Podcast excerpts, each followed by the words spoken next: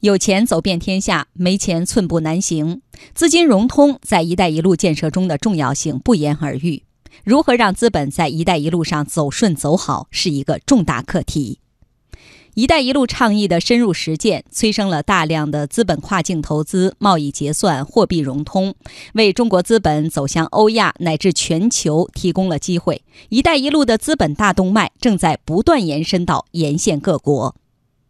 据亚洲开发银行联合国开发计划署的研究显示，二零一零年到二零二零年，仅亚洲地区的基础设施投资需求就达到八点三万亿美元，即每年七千五百亿美元。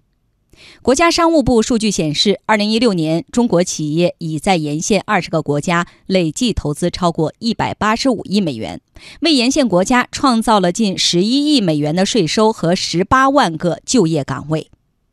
以资本合作保价，以企业投资拉动，是现阶段“一带一路”建设的资金融通路径。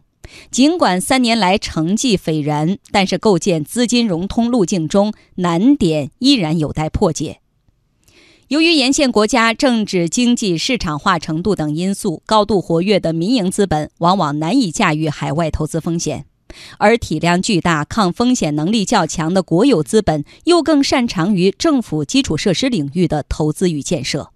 因此，解决好资本从哪儿来、怎么用的问题，事关“一带一路”资金融通的成败。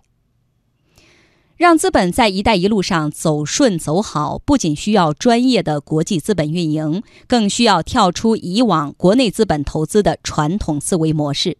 首先，就是要管好、用好国内资本。让国家资本与民间资本有效结合，充分发挥政府资本和社会资本各自的作用，弥补项目融资的资金缺口，提高资金使用效率。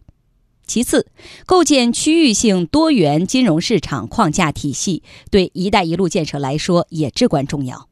要把国内资本与国际资本结合起来，吸纳全球资本，助力“一带一路”，大力推进多元化、全球化投资模式。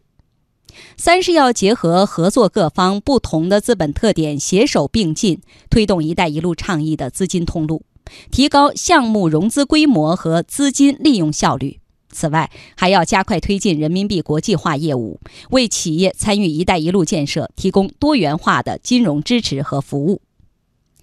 搞好“一带一路”建设的资金融通，重点在于有效激发资本投资热情，建立国有资本、民间资本、国际资本集群效应。政策发力有效保障资金安全，更要加强政府和市场的分工协作，以市场化运作保持投融资的可持续性，真正实现共商共建共享的利益共同体。